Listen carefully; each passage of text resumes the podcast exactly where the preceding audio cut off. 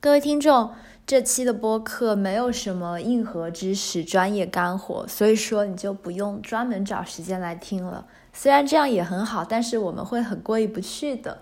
个人建议是，你可以在吃饭的时候听，因为好像有科学研究表明，吃饭的时候如果同时摄入图像讯息，比如说看视频的话，好像会干扰肠道功能，但是听音频就不会了。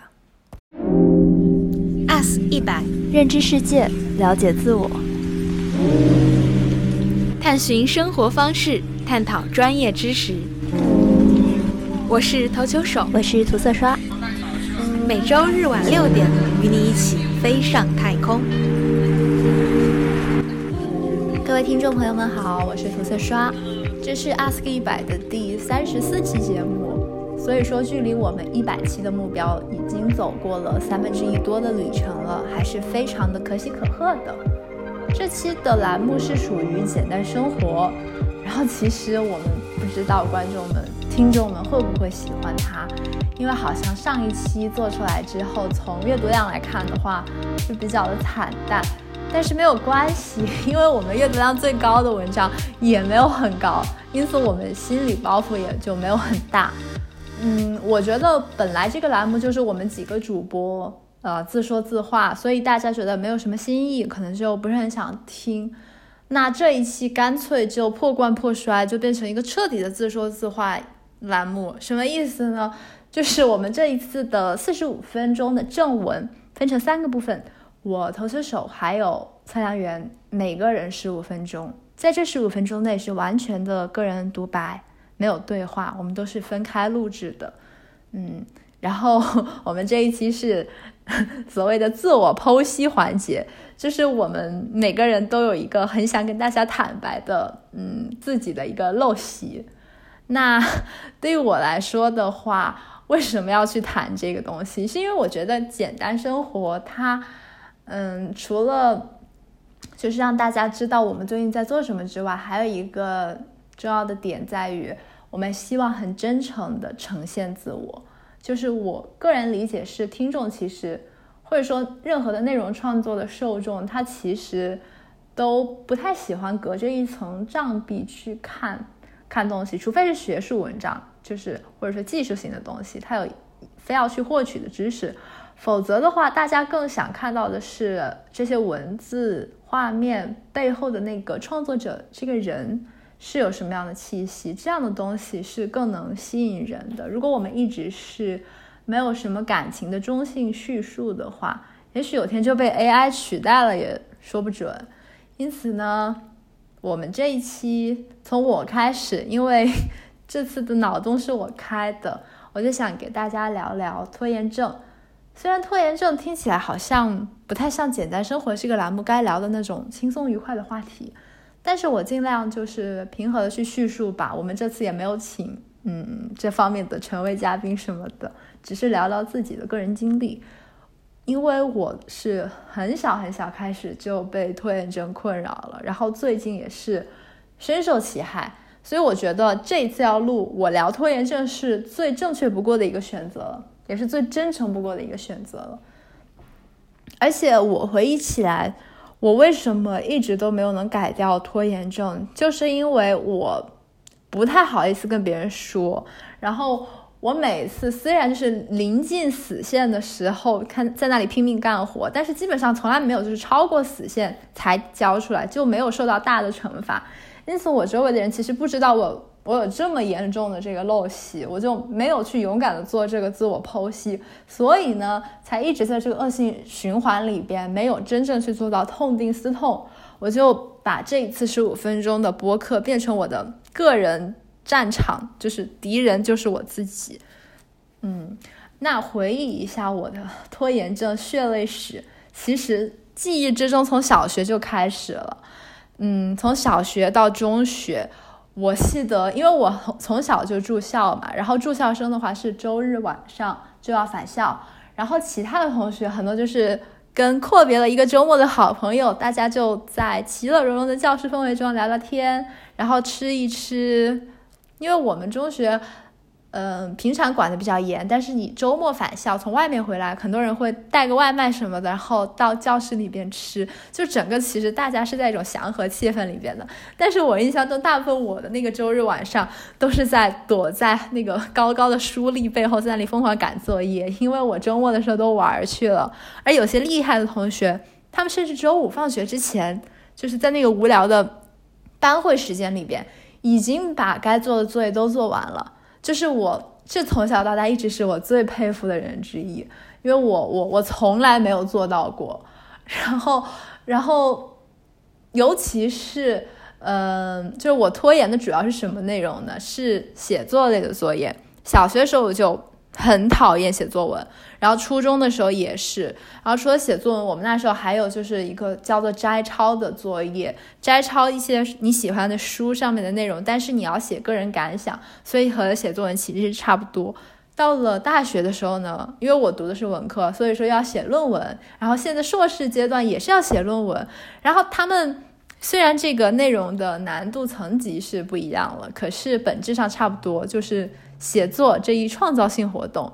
就是它是让我拖延的最多的。其实说到这里，我都不禁为我自己的未来而担忧，因为我将来可能会就是做一个文字工作者什么的，就肯定不是作家或者学者，但是免不了就是平常也要写东西。我我有点担心，我一辈子都会困在这个圈里边，所以所以说，嗯，必须要从今今天的这个嗯个人剖析之中收获一点什么，嗯。然后我其实因为这么多年受拖延症困扰，还是很想自救的。我听过不少的这方面的科普讲座，然后自己去找相关的知识来看。我就在大二的一场讲座里边，就记得那位老师他就说，其实就是创造性活动容易让人拖延，尤其是如果你有一定的完美主义倾向的话，那你就完蛋了。就是嗯，真的很难不拖延。我我觉得我自己可能就是出于这个吧，一个典型的心态就是，我一想到要写作，然后这个东西是要呈现给他人审判的，无论是小的时候打分的作文，还是长大之后打分的论文，我都希望我自己受到这个体系的肯定，而且我就觉得我并不是没有能力去做好它，那么我的心理期望就提升了，而且同时写作这件事情它。对创造力的要求又很高，所以整件事的难度就变得非常的大。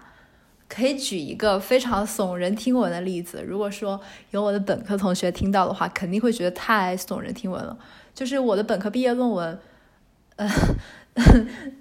我拖延到什么地步呢？就是我们系其实是要求很严格的，你要交好几稿，然后每一稿都要通过系老师们的审判，然后来确保你最终的这个出品成果。我记得应该是在去年的四月份还是五月份的时候，总之就是当时是必须要交二稿的时候了。二稿的话，你基本上就是一个写完的状态，后面只剩下修改。所以说，你这个时候如果交不上一个完整的作品的话，问题就非常的大。而我又真的是那会儿临近死线，没有怎么动笔，所以说在那个 deadline 的前一天，就真的是前一天晚上，我我就熬夜，我毕业论文一共写了可能两万字左右吧，那一天晚上我写了七千多字，就是到这么夸张地步。当然，我现在可以以一种比较平静的方法去说这件事情，可是。首先，我觉得这件事情非常不好的。其次，我当时真的是非常痛苦的。而我为什么对于毕业论文这种超级大的事情还能够拖延到这种地步，就是因为我太把它当回事了。所以说，我就反而因为我的重视而拖延。嗯，当整件事情的难度到了一个我我超越我的日常普通要做的事情的范畴之后。我就倾向于觉得我压力好大，我先等等吧。然后在这个等等的过程中，我可以做一些比较轻松的事情来安抚我焦虑的心。但是大家都知道，就是其实做这些轻松的事情并不能安抚你焦虑的心，反而随着时间的推移，你的焦虑感是越来越重的。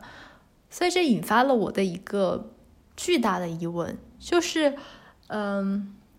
为什么对于我们来说？接受了这么多年的教育，你一定知道拖延是一个非常不好的事情，而且还有极其恶劣的后果。然后你又知道，如果说你提前去做的话，整个人的体验会非常的好，做出来的作品质量也会非常的高。可你真的跳不出这个循环呢？我觉得每个人身上可能有不同的原因。至于我的话，首先是刚刚一直在聊的，我嗯会对有些事情的期望过高，但其实是没有必要赋予那么高的期望啊啊！不过我也只是嘴上说说而已，我心里还是有那么高的期望啊。这是第一点。第二点就是。因为我的拖延开始的太早了，所以说它已经几乎成为我的人格的一部分，就是它成为我的认知和行动模式的一个一个部分了，就导致它改起来不是像就是早起那样的简单。而是一个非常浩大的工程。虽然我也从各式各样的科普知识讲座之中学来了一些小技巧，也可以跟大家分享一下，也许会对你有用。比如说，你你要完成一个很大的项目的时候，你把它拆成小的部分来做，而且是呃，你每天在固定的时间花固定的时间去做它。每天早上八点半起来，第一件事情，比如说去写论文，然后只写二十分钟，然后你每天早上都干这回事。还有就是你，嗯，在做大项目的时候，如果你要连续工作的话，你也把它拆成小部分，比如说每三十分钟就休息一下，在休息的过程中也给自己一些奖赏，啊，这样去促进你能够嗯持续的高强度的输出。然后这些这些小的。技巧并不是对我没用，而是因为我的这个拖延的秉性，导致我很难去把它们一直坚持下去。就这也是非常的恶劣了。就比如说早上本来是八点半起来要写论文，但是如果我八点二十醒了之后，我想到八点半要去做写论文这么痛苦、这么麻烦的事情，我可能就八点半的时候就就继续躺着，然后躺着躺着躺到九点钟了，就不得不去做别的事情。那那这个。这个设想也就废掉了。嗯，我觉得听起来好像我已经几乎是无药可救了。但是呢，不管这个世界上有没有针对拖延的灵丹妙药，我还是得持续的自救，不然我怎么继续坚持生活下去呢？所以我每天啊，就是在在我每次拖延的时候，我也同时都在想如何去克服拖延这回事。最近的想法，仅聊最近的想法。我觉得我必须要从心态上彻彻底底的接受，就是我就是一个非常容易拖延的人。如果我做事拖延了的话，是一件很正常的事情。我们要从最开始的那个谴责这个下意识反应开始，就把它改掉。因为一旦开始谴责，自己的情绪变得更低落，然后做事的动力也就变得更小了。因此，首先接受了事实，然后我们不去反驳它，在这个基础上。再去想办法。我昨天在读黑塞的小说《悉达多》，然后它里边在讲，呃，这个小说是讲一个智者，并不是佛陀啊，就是一个和佛陀同名的一个印度青年，然后他在思考自己人生的意义，而一个很重要的过程就是他在思考如何去和我打引号的我相处。我觉得。我们终其一生也在寻找着我，也在对抗着我，但同时又在支持着我。如果说我们因为社会道德可能觉得拖延是一个很恶劣的事情，就去欺骗自己说，其实你不是一个拖延的人，可是你明明就是啊，这所以这不是一种明智的心态。我现在已经接受了，那接下来在行动层面的话，我是觉得。只要我的精神状态是比较平和的，那我就我的理性就必然没有完全的丧失。只要我的理性没有完全的丧失，我就还能够有哪怕是很小很小的可能，某一瞬间忽然就开悟了，产生了动力，然后去开始做今天该做的事情。当然，有的时候好几天、很长一段时间，这个开悟的时刻它都没有到来。但是回想一下，在这个时刻没有到来的时候，我做了什么呢？当然花了很多的时间，自怨自艾，但是同时也花了时间去做一些别的事情。嗯，所以说我不可能完全让我的时间都是浪费了的。我可能做了一些我更愿意做的事情，比如说我本来昨天晚上应该在读这周的阅读清单，可是我没有读它，我在读我自己的阅读清单，就是刚刚说到的黑塞的书。那这件事情就不对了吗？反正最后我是会把我的课程清单也读完的，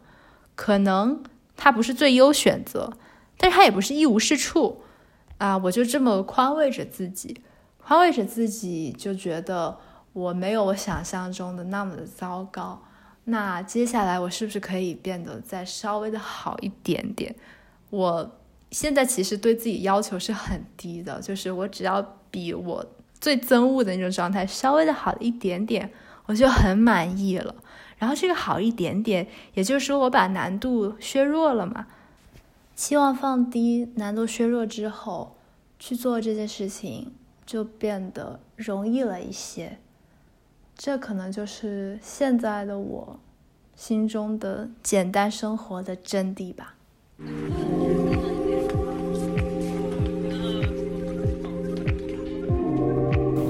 大家好，这里是投球手。此时此刻，我正坐在重庆家里的书房里，面前是重庆的摩天高楼，还有从我小时候就存在于那里的重庆灰蒙蒙的雾。有可能你也能够听得到一些城市的低噪，因为最近，嗯，市中心正在大兴土木改善基础设施。总之，就是在这样一个环境里，我感觉好像身处于某一个教堂。接下来，我要给神父去忏悔自己身上的原罪。只不过这个神父我从未谋面过，也不知道。他是怎样的人？但这个氛围和这个场景，以及我接下来要讲的事情，都接近于一场祷告。嗯，今天就我想要来讲一讲自己和抑郁症这个恶习。嗯，就此时此刻，为了录制，我拿了一坨书，然后垫高自己的 iPad，让 iPad 的嗯收音口能够。靠近自己的嘴巴，在这堆书里面就有《抑郁症的非药物疗法》和《伯恩斯新情绪疗法》这两本书，嗯，也就昭示着我和抑郁症这种这个词息息相关的日常。嗯，涂色刷说到拖延是从小时候开始讲的，那。我和抑郁症的故事也是从小时候开始的，远远早于抑郁症这个词被大众广泛认知之前。比如我小时候就会，嗯，比别人更显著的爱哭，在遭遇到同一件事情的时候，我会比别人更容易感受到巨大的无助感。还有，嗯，最后一点是不那么常见的，就是我会比大多数的人更容易感受到无意义感这件事儿。嗯，之前的播客里面也有聊到过，小时候过春节很快乐、很开心，所有人都很快乐、很开心，但是我很惧怕看到。嗯，烟花放完之后留在地上的红色的鞭炮纸，那些灿烂过后的遗迹，时时刻刻都在提醒着我，一切最终的归宿。不知道这么讲会不会有一点矫情，但确实，就是从小的思维习惯好像就是，嗯，提前看到了未来，然后站在未来看现在，发现现在的一切都是没有意义的。就是这些这三点，嗯嗯，爱哭、无助和无意义感，他们就是禁锢着我自己，好像在一个网里面，我没有办法逃出这个网，然后我所做的一切事情都是没有办法逃出到这种宿命性的思维方式和行为模式里面。如果说，这是我内心里面的真实感受，但任何刚刚和我接触或者对我了解不深的人，他们可能都没有办法看出我是一个非常情绪低落，然后深受抑郁症困扰的人，因为似乎看起来这是一个很自律，然后很有自己的想法，随时随地都有无数新鲜的点子要冒出来，并且去尝试的人。可我觉得这样一个形象，它反而正是抑郁症的嗯表征。为什么会这么想要去做事？也是因为我太容易感受到无意义感了，所以我就极其的讨厌无意义感。举一个例子，我大二那年和朋友一起在京都，然后当时我们就嗯、在路过一条嗯、在走在一条大大桥上面，然后那个桥的尽头就是几个日本的工人。那天是下午一点，他们脸上特别的茫然，好像没有目的的，像行尸走肉一样的就站在，还是蹲在那个桥的尽头。我知道他们肯定辛苦了一整天了，坐在那儿休息。可是他们脸上那种什么也不知道、什么也不想想的表情，突然一瞬间让我觉得特别的绝望。我觉得他们脸上那个表情接近于揭露了一些人生徒劳无功的真相。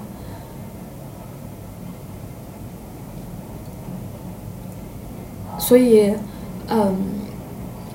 从也是很很很早之前，很早之前，我就特别讨厌下午一点那个大家都无所事事的时候。再举一个我讨厌无意义感的例子，就是《红楼梦》里面有一节，大概是一个类似于仆人的角色，然后他要穿过整个贾府去给凤姐吧送东西，然后呃也是下午的时辰，盛夏，他穿过整个贾府，却发现这个贾府平时热闹非凡的贾府，在那个时辰，所有人在悄咪咪的打盹儿，也没有人在那儿嗯摘花，或者说什么踢球，嗯，丫鬟们呢都在自己的房间里面。然后他进凤姐的房子里的时候，他凤姐的房房子一般都是比较热闹的，可是她进的时候，居然能够听得到那个珠帘的声音，然后凤姐也在睡觉。嗯，我就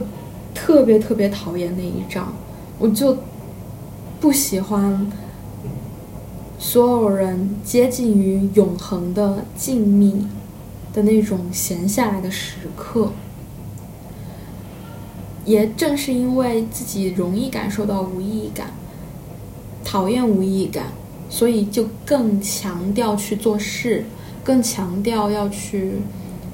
不断的自我更新，要去抛弃原来的自己，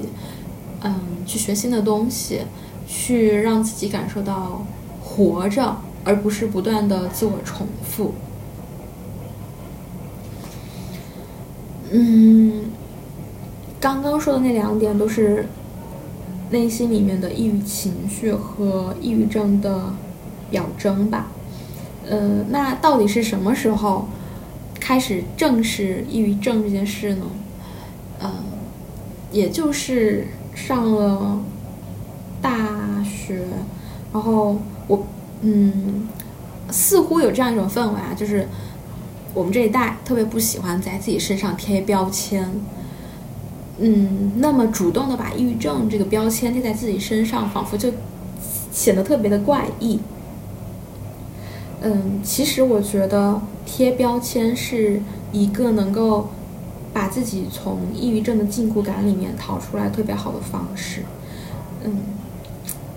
因为现在我就会说，我这样想问题，不是因为我这个人怎么怎么样了，而是因为抑郁症让我这样了，所以。我的归因对象就不再是自己，或者说自己的童年，或者说自己的家庭，而是抑郁症这件事情。而抑郁症这件事情是外化于我自己的，所以它就像是一个凶杀案里面的杀手，所有事情这些，嗯，刀血这些，嗯，前因后果都是那个杀手所犯下的，而我成为了那个杀手所刺杀的被害者。我不是自杀，而是被一个东西杀掉了。这么想了之后，我就发现往自己身上贴抑郁症的这个标签，并且，嗯，让自己嗯，把一些过错归结在抑郁症这件事情上，嗯，是逃避禁锢感的一个行之有效的方式。嗯，那呃，当我正视了抑郁症之后，嗯，我做了哪些 奇淫巧计去改善它呢？首先，第一点就是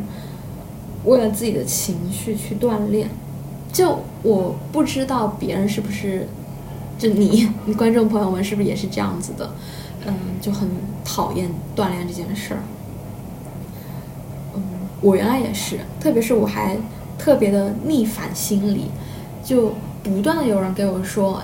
锻炼怎么怎么好，它能让你，嗯，什么变漂亮呀，或者让你有精力呀，有活力呀。可是，你越给我，你越以你应该这种句式来向我提出建议，我越不想去做，而且我会有那种心理，就是因为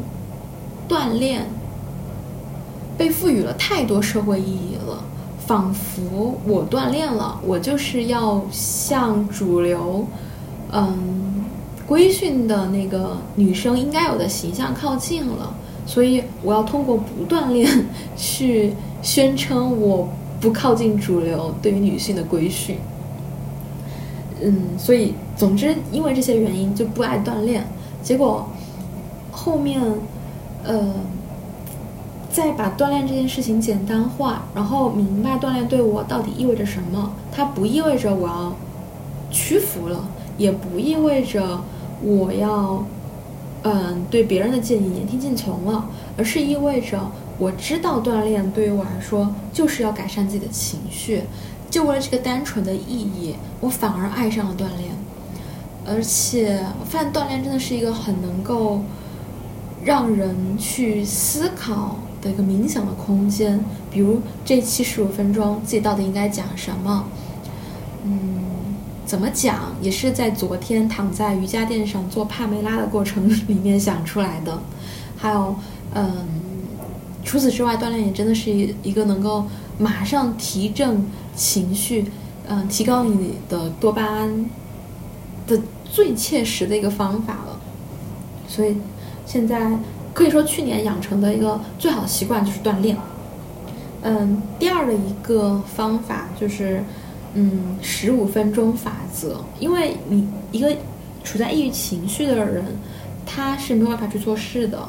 然后他越不去做事，他就越开始自怨自艾，就在想啊，我怎么连我怎么都没办法去做事。然后你越这么想，你越不想去做事，你就陷入了一个无限的恶性循环里面。然后改善这个。方法呃，改善这个恶性循环的奇淫巧计，就是让自己去做一件自己特别讨厌的事情，只做它十五分钟。这十五分钟完了之后，你可以去做另外的事情，你也可以就嗯继续做。总之，你就定一个时，然后说不管了，我再怎么讨厌这件事情，我也从此时此刻，我哪怕只能写一句，我也要在。这件事情上花十五分钟，嗯，但是我发现每每这十五分钟完了之后，好像这件，嗯，在我心里面想象的过程中难以去克服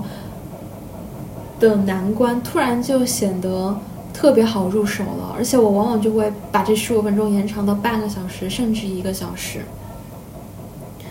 它就会给我和我自己的人生增添许多的控制感。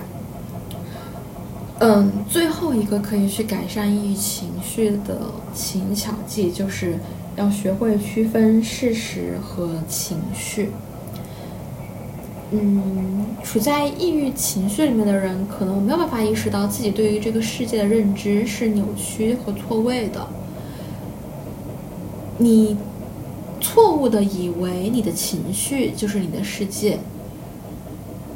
你所有此时此刻在脑海里面的想法，就等同于世界真实的运运行规则和运行状况，但其实不是的，你已经。你的抑郁已经给了你一种现实的扭曲力，让你没有办法发现这个世界到底是怎样子的了。所以要学会去区分事实是什么，事实就是发生的事情。要去本然的看待那些发生了的事情，而不管他们的好与坏。事情发生了就是发生了，然后我们只能去接受。而你对于这个世界的判断，也只是你的判断。你再怎么憎恶这个世界，或者说这个世界坏透了，这个世界依然是他，他可能并没有你想的你那么坏，没有没有你想的那么坏，也可能没有你想的那么好。总之，区分事实和情绪，嗯，把心里面的那个大洞一点一点补上。有时候我在想，这。就是简单生活的要义。Ask 一百的听众朋友们，大家好，我是测量员，欢迎来到我们这期简单生活的第三部分，也就是由我来自言自语、自说自话的这一部分。好，既然轮到我来自言自语了，那我先来吐槽一件事儿吧，就是这期节目中。我终于能分辨出来头球手和涂色刷两个人的声音了。就我自己感觉，这两位他们的语调比较的多变，但是我们在之前有对话节目中，很有可能是在剪辑的过程中，把一个人说的前面一段话和后面一段话中间拿掉，前后两段拼接起来，这样的话语调的转变就会比较突然，好像换了一个人一样。不知道听众朋友有没有跟我同样的感受，还是我的分辨能力太差？好，吐槽完毕，下面来进入我这一部分的内容。我听了前面三分之二期节目，我有个感受，就是我这一部分应该负责搞笑。为什么呢？有两点原因。第一是投球手左侧刷两个人经常说，就是他们喊我回到 S 一百这个项目是来讲冷笑话的。第二个原因是。这期节目的中间三分之一，也就是投球手讲抑郁症的那一部分，我听着感到非常的压抑，就感觉他说着说着就要哭了，所以我这一部分应该来协调一下，搞笑一点。这样的话，我们这整期节目呢，就像古典音乐中的一首协奏曲，第一乐章是欢快的，至少是轻快的；第二乐章是比较舒缓，而第三乐章呢，又回到了第一乐章的节奏。不过这里就有一个难处了，因为我并不像他们两位那样善于言辞，说话行云流水，甚至不用打草稿。我呢，属于那种不善言辞，做博客很不专业。做这个 SK 一百的这一期简单生活的自言自语部分，真是勉为其难啊！但是我们这一期节目的提纲又那样定好了，我又不能不说，那怎么办呢？我只能诚惶诚恐，临渊履薄。吹牛之前先打一个草稿，然后现在就盯着草稿讲，不能脱离这个草稿给我规划好的轨迹。那为什么会这样呢？这就牵扯到了我们这一部分的主题，就是强迫症。好，听到我说强迫症，可能有一部分听众会感到奇怪，因为大家一般会说强迫症。也正是因为这个原因，我周围的一些朋友听到我说我有强迫症以后，他们就会。会心一笑，表示啊，你既然这样发音，那我们就不再怀疑你有强迫症这回事儿了。但是另一方面，我觉得也不能把强迫症这个标签就那么轻易的贴在我自己身上。我们知道很多医学上的病症会被大众的语言所滥用，就比如说神经病，它本来是。呃，我对医学也不是很了解了。按我的想法，就是神经的疾病，患有这种疾病的人他是比较痛苦的。但是“神经病”这个词呢，又经常被大家拿来骂人，就是形容对方呃做事不讲常理，或者说说话不讲道理。呃，这样的话，我就觉得有一种不尊重真正罹患这种疾病的人的倾向。所以在说我有强迫症之前呢，我觉得要先来看一下强迫症的定义。好，所以我就去查了维基百科。维基百科是怎么说的呢？罹患强迫症的人会陷入一种无意义且令人沮丧的重复的想法与行为当中，一直希望结束，却无法摆脱这些强迫的观念和行为。强迫症的表现可以自轻微到严重。但是，假使症状严重而不治疗，可能摧毁一个人的工作能力、在学校的表现，甚至日常生活。好，那看到这一句话叫做“强迫症的表现可以自轻微到严重”，我就放心了。既然可以是自轻微到严重嘛，那我轻微一些也可以叫强迫症。我们从效果来定义，那就是我的这一些重复的想法与行为影响了我的工作能力，影响了我在学校的表现和日常生活，那就可以说我患有强迫症，或者说我受到强迫症的影响。那接下来，既然之前涂色刷说我们这一期节目是。自我剖析，深刻的自我反省。我接下来就来列举一些我自己的强迫症的症状。首先从日常生活来说，我有一个习惯，就是如果一件东西丢了，我一定要找很久、很久、很久，呃，才能放弃接着去找。比如说，呃，我如果发现我的笔袋丢了。那即使是已经晚上了，教学楼可能已经封了，但只要我想到我的笔袋可能是白天上课的时候丢在教学楼了，我很有可能就披上外衣就去教学楼找了。又或者说，呃，我的笔盖丢在寝室的地上了，他有可能去跑到了柜子的后面，就是那种以正常的方式看不到，然后也很难把它取出来的地方，但是我还是要去找，即使这个时候寝室已经熄灯了，那我也要。打着手机的手电筒去找，即使在找的过程中，我想到就是这个笔盖，它根本不是一个很值钱的东西。我如果稍微浪费一点，我可以直接把整个笔杆给扔了。呃，如果节约一点的话呢，我可以拿一个目前没有启用的笔，把它笔盖先拿下来用着。但是我只要开始了找这个行为，如果找不到，会很不爽。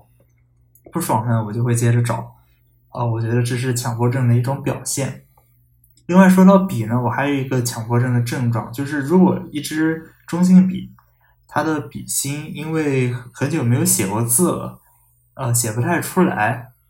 或者说根本就写不出来，我这个时候就习惯去哈一口气，然后拿它在那个草稿纸上反复的划拉，看看它能不能写出来。当然，我们这样做的话。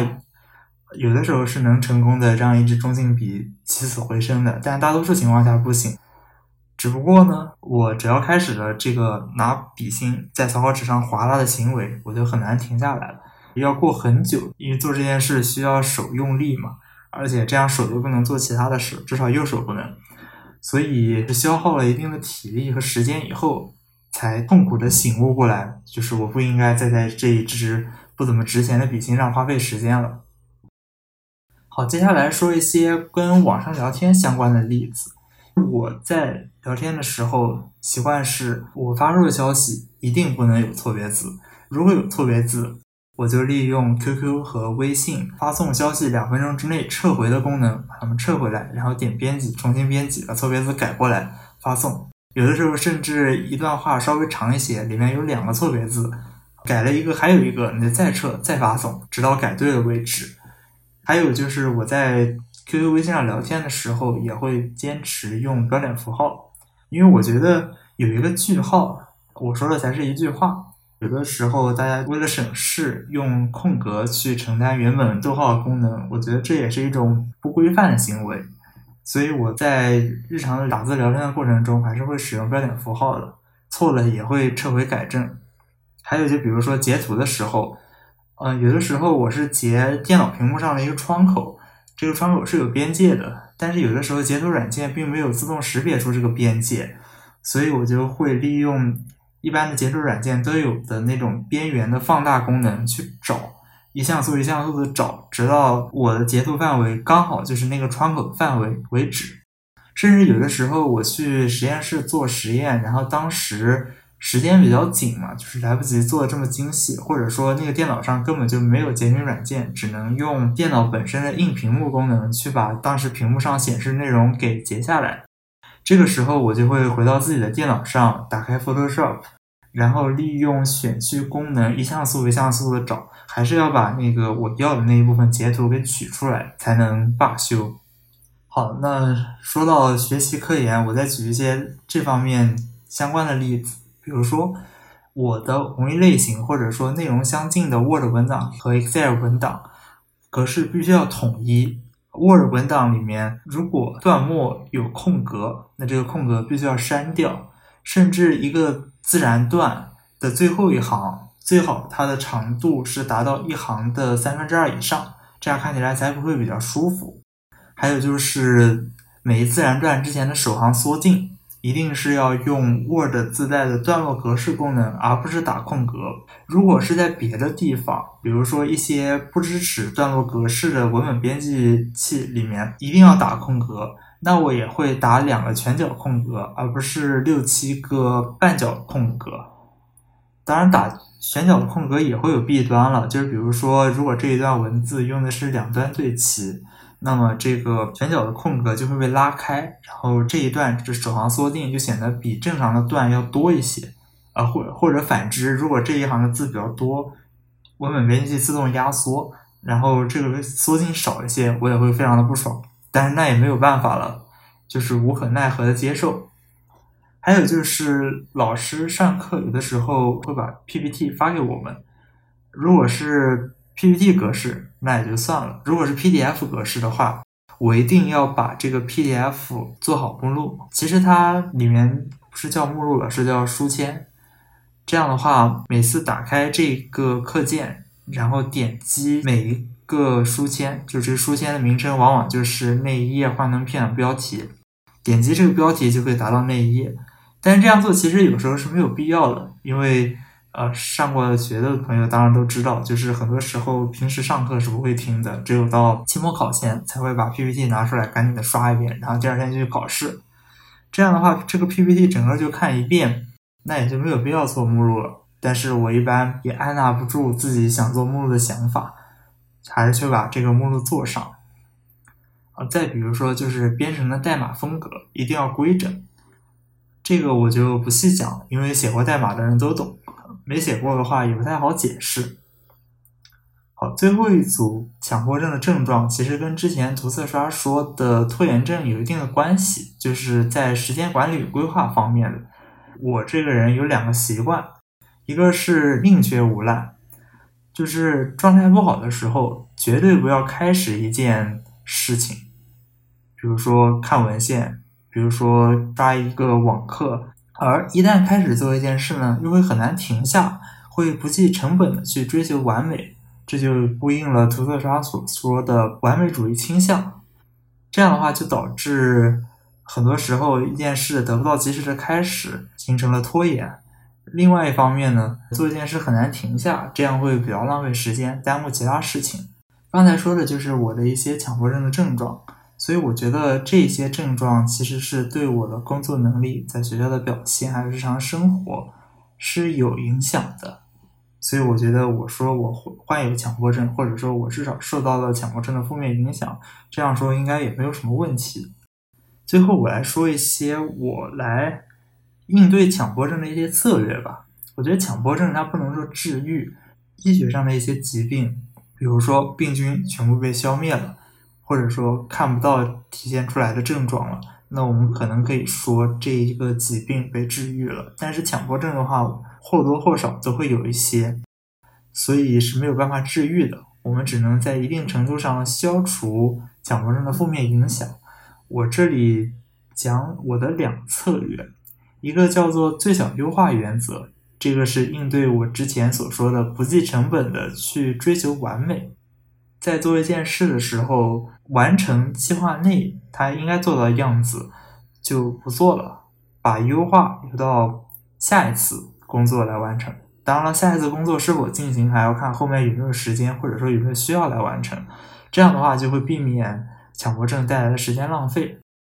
另一个叫做强制中断机制，就比如说，我本来觉得这件事可能一两个小时能做完，然后我就在那儿做了，但是做了以后发现这件事所需要的时间比我预想的要多。强制中断机制的意思就是，比如说到了两个小时，立即停止做这件事。通过这两个小时做这件事，一方面我做成了它的一部分，另一方面我也增进了对它的了解。这样我在下一次制定计划的时候会更加合理，这样也就避免了一件事没有做完耽误，比如说吃饭、睡觉这样的事。这是我想到的应对强迫症两个策略，但是在实际应用的时候也很难做到。所以，我对于强迫症很多时候还是束手无策的。好，我的这三分之一期节目就讲到这里。最后，我们有请涂色刷回来为我们做总结陈词。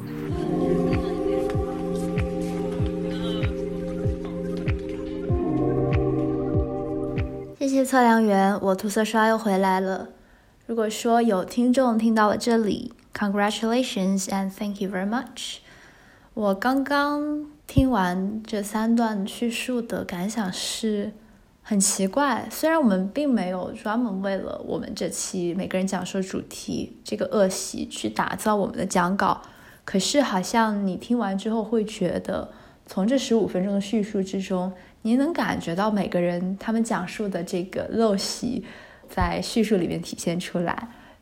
比如说，测量员他说话真的就一定要做到滴水不漏，而投球手他在讲述的时候用一种文学的而又低沉的方式。至于我的话，可能就是有的时候思维比较的掺杂不清。我觉得，无论是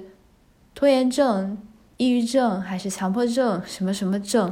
这些都不会让我们变成更坏的人。其实。因为他们就是你自己，至少是现阶段的你自己。就是不接纳你自己，攻击自己，对抗自己，那可能会让你变成更坏的人。就是投射手不是说吗？其实他周围的人经常会给他一些鼓励和赞美，而我们发现，其实外部世界对我们并没有那么的恶劣，就是直接对你的攻击是很少的。更多时候，这些直接的攻击只能来源于你自己。在这个他人与自己的关系之中，就原来自己真的是自己最大的敌人。如果说你不是很满意现阶段的自己的话，改变是可能的，但是攻击自己的话，会把改变的可能阻断。反正这个世界实在是太不完美了，在这个不完美的世界里边，如果你是一个完美的人，那这是不是有点不正常？可能反倒是系统里边的 bug，可能你很快就会被消灭了。因此，在不完美的世界里边，做一个不完美的人，其实是一件很完美的事。那我就在这里说一声完美的再见，再见。